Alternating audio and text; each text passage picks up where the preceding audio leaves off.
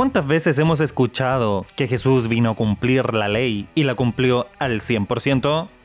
Hoy, con Biblia en mano, daremos a demostrar que eso no es así.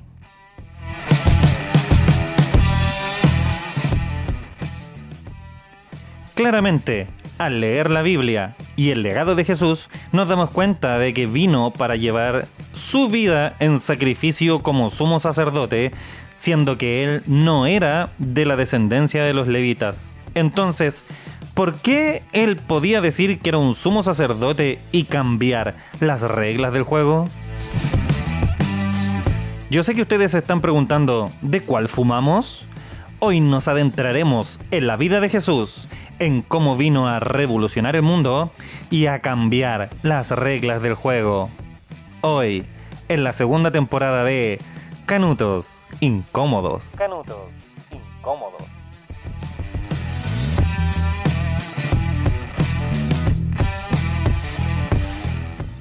¿Qué tal amigos? ¿Cómo están? Bienvenidos una vez más. Volvemos recargadísimos si la primera temporada les gustó, la segunda va a ser una temporada increíble. Amigos, nos estarán tildando de herejes, claramente, por lo que acabamos de plantear como tema, pero quiero llevarlos al siguiente punto. Jesús, vemos que siempre fue más allá. Y queremos revisar los siguientes puntos para ver qué es lo que ustedes piensan también. ¿Por qué Jesús quebrantó la ley? ¿Jesús habrá quebrantado la ley? vamos a ver con Biblia en mano cuáles fueron los acontecimientos y por qué Jesús hizo lo que hizo. Punto 1, vamos inmediatamente. Quebrantó la ley del sábado. ¿Qué decía la ley? Moisés Éxodo 35 dice, Moisés se reunió con los israelitas y les comunicó los mandamientos de Dios. Ustedes podrán trabajar seis días de la semana, pero el séptimo día será para ustedes muy especial. Ese día ustedes deberán descansar para honrar a Dios. Quien no obedezca este mandamiento será condenado a muerte. No importa dónde vivan, el séptimo día ni siquiera deben encender fuego. Éxodo 35. Ahora, ¿qué hizo Jesús? Y aquí los quiero llevar a Marcos capítulo 3, versículo 3, que dice, en otra ocasión entró en la sinagoga y había allí un hombre que tenía la mano paralizada. Algunos que buscaban un motivo para acusar a Jesús no le quitaban la vista de encima para ver si sanaba al enfermo un día sábado. Entonces Jesús le dijo al hombre de la mano paralizada, ponte de pie frente a todos. Versículo 4. Luego dijo a los otros, ¿qué está permitido en sábado? ¿Hacer el bien o hacer el mal? ¿Salvar una vida o matar? Pero ellos permanecieron callados. Jesús se les quedó mirando enojado y entristeció, entristecido por la dureza de su corazón, y le dijo al hombre, extiende la mano. La extendió y la mano le quedó restablecida. Tan pronto como salieron los fariseos comenzaron a tramar con los herodianos cómo matar a Jesús, porque Jesús incumplió la ley del sábado. Los diez mandamientos dicen que el día de reposo es el día que se considera, algunos me van a decir domingo, sábado, había un día de descanso y en ese día de descanso Jesús quebrantó la ley porque en vez de quedarse en la sinagoga para poder pensar y reflexionar acerca de la palabra de Dios, él sanó, hizo algo que estaba prohibido. ¿Pero de qué estamos hablando? Somos herejes, incómodos. Vamos a la segunda parte. Jesús quebrantó la ley mosaica de la mujer adúltera. La ley decía en Levítico 20:10 que si alguien comete adulterio con la mujer de su prójimo, tanto el adúltero como la adúltera serán condenados a muerte. Estoy utilizando la nueva versión internacional como versión bíblica por si es que alguno tiene alguna duda. Jesús, ¿qué hizo? El que esté libre de pecado, que tire la primera piedra. Ni yo te condeno, le dijo Jesús a la mujer adúltera. ¿Y qué sucedió en ese momento? En Juan capítulo 8, versículo 7 le dice, y como ellos lo, lo acosaban a preguntas, como necesitaban saber qué es lo que iba a hacer Jesús, porque además llevaron solo a la mujer y no al hombre, por lo cual también querían tenderle una trampa por todos lados. ¿Y qué hizo Jesús? Le dijo, el que esté libre de pecado que tire la primera piedra. ¿Y qué sucedió? Una vez más Jesús, como en el ejemplo anterior, quebrantó la ley por amor. De hecho, a la mujer le pregunta, ¿dónde están los que te condenan? En el versículo 10 de Juan capítulo 8. Y la mujer le dice, nadie, Señor, no hay nadie condenándome. Y él le dice, yo tampoco te condeno. Ahora vete y no vuelvas a pecar. Jesús lleva la ley mucho más allá. Jesús quebranta la ley pero con un propósito. Y ese propósito es demostrar amor a las personas. Así como lo hemos visto en estos dos ejemplos. Vamos al tercer ejemplo de la ley. La ley que quebranta es acerca de los leprosos. En Levíticos 13, versículo 1 dice, el Señor le dijo a Moisés y a Aarón, cuando a una persona le salga en la piel alguna inflamación, erupción o mancha blancuza que pueda convertirse en infección, se la llevará al sacerdote Aarón o a alguno de sus descendientes, los sacerdotes. El sacerdote examinará la llaga. Si el vello en la parte afectada se ha puesto blanco y la llaga se ve más hundida que la piel, entonces se trata de una enfermedad infecciosa. Después de examinar a la persona, el sacerdote la declarará impura y sabemos que a las personas impuras en la Biblia no se les podía tocar. ¿Y Jesús qué hizo? ¿Y Jesús qué hizo? Bajando del monte en Mateo 8, dice que bajó de la montaña y lo siguieron grandes multitudes.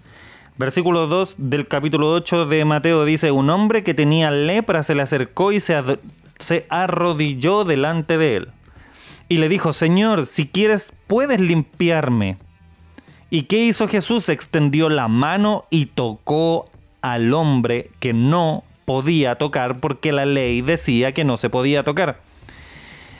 Pero aquí le dijo algo, si quiero, le dijo, queda limpio y al instante quedó sano de la lepra. Y de hecho Jesús en el versículo 4 le dice, mira, no se lo digas a nadie, solo ve y preséntate al sacerdote y lleva la ofrenda que ordenó Moisés para que les sirva de testimonio. ¿Qué sucede aquí? Nuevamente Jesús incumple la ley, infringe la ley, va más allá. ¿Por qué? Porque Él quería llevar el servicio a otro nivel. Él quería llevar por amor, era capaz de quebrantar la ley por amor. Por amor era capaz de saltarse el conducto de lo que decía la ley. Solo por amor.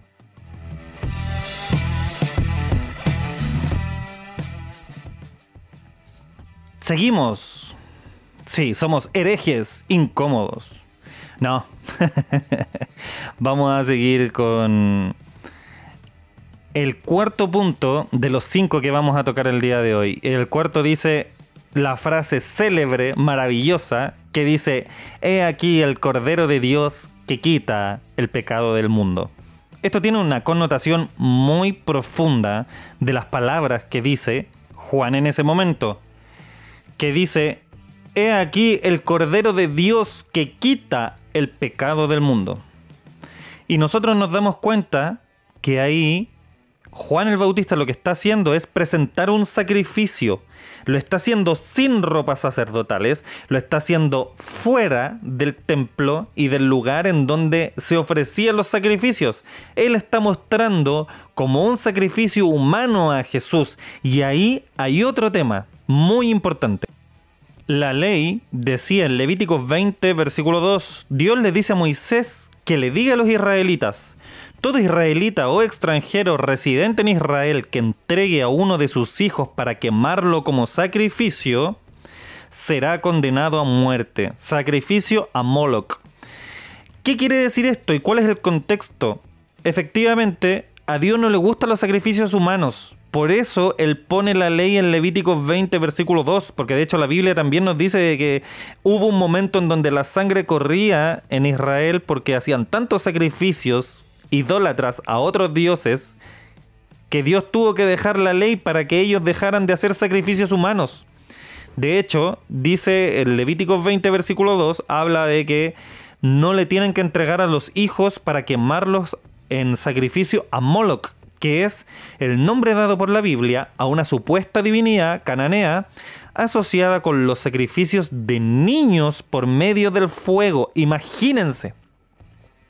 ¿Y qué es lo que está haciendo Jesús ahí? Está incumpliendo la ley porque él está siendo mostrado a través de Juan el Bautista como un sacrificio humano que va a traer la redención, va a pagar el precio por todos los seres humanos.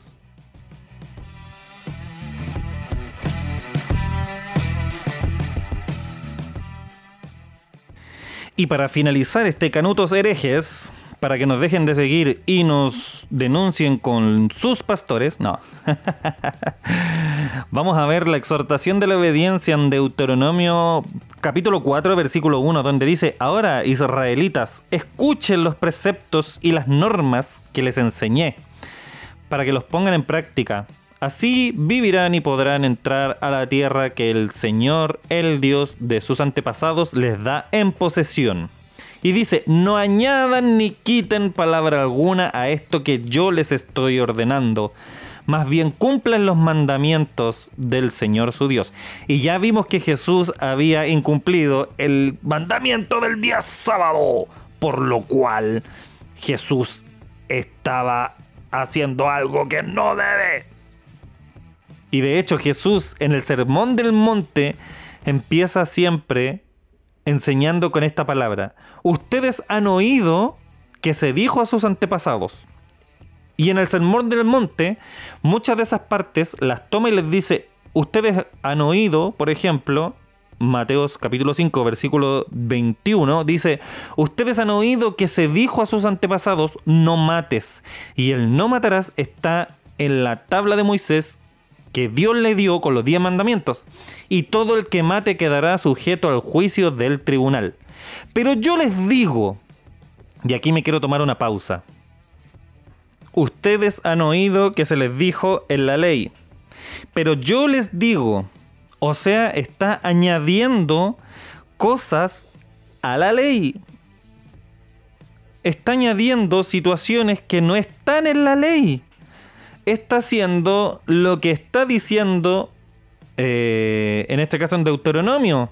Está quebrando la ley, le está agregando cosas. Siendo que Deuteronomio 4, versículo 2 dice, no añadan ni quiten palabra alguna a esto que yo les ordeno, pero Jesús viene a reescribir la historia. Jesús viene a llevar un paso más allá la visión del reino de este reino que las personas no entendieron. Y Jesús dice, ustedes han oído que se dijo a sus antepasados, no mates, y todo el que mate quedará sujeto al juicio del tribunal. Pero yo les digo que todo el que se enoje con su hermano quedará sujeto al juicio del tribunal. Es más, cualquiera que insulte a su hermano quedará sujeto al juicio del consejo y cualquiera que lo maldiga quedará sujeto al fuego del infierno. Jesús vino a ir más allá. Jesús fue a llevar el Evangelio, que todavía no existía, en este caso, el poder de Dios y lo que estaba diciendo Dios a través del pueblo judío, lo llevó más allá todavía. Recordemos que Jesús decía que él era el sumo sacerdote, siendo que él no podía ser sumo sacerdote porque él era de la, del linaje de David, no era del linaje de Aarón, de los levitas, no era de la tribu de Leví, por lo cual, ¿cómo este, que no es de la tribu de Leví, puede decir que es sumo sacerdote? Es un hereje, es un blasfemo, matémoslo. Porque efectivamente él vino al pueblo judío y los judíos no le entendieron. No entendieron lo que estaba diciendo Jesús.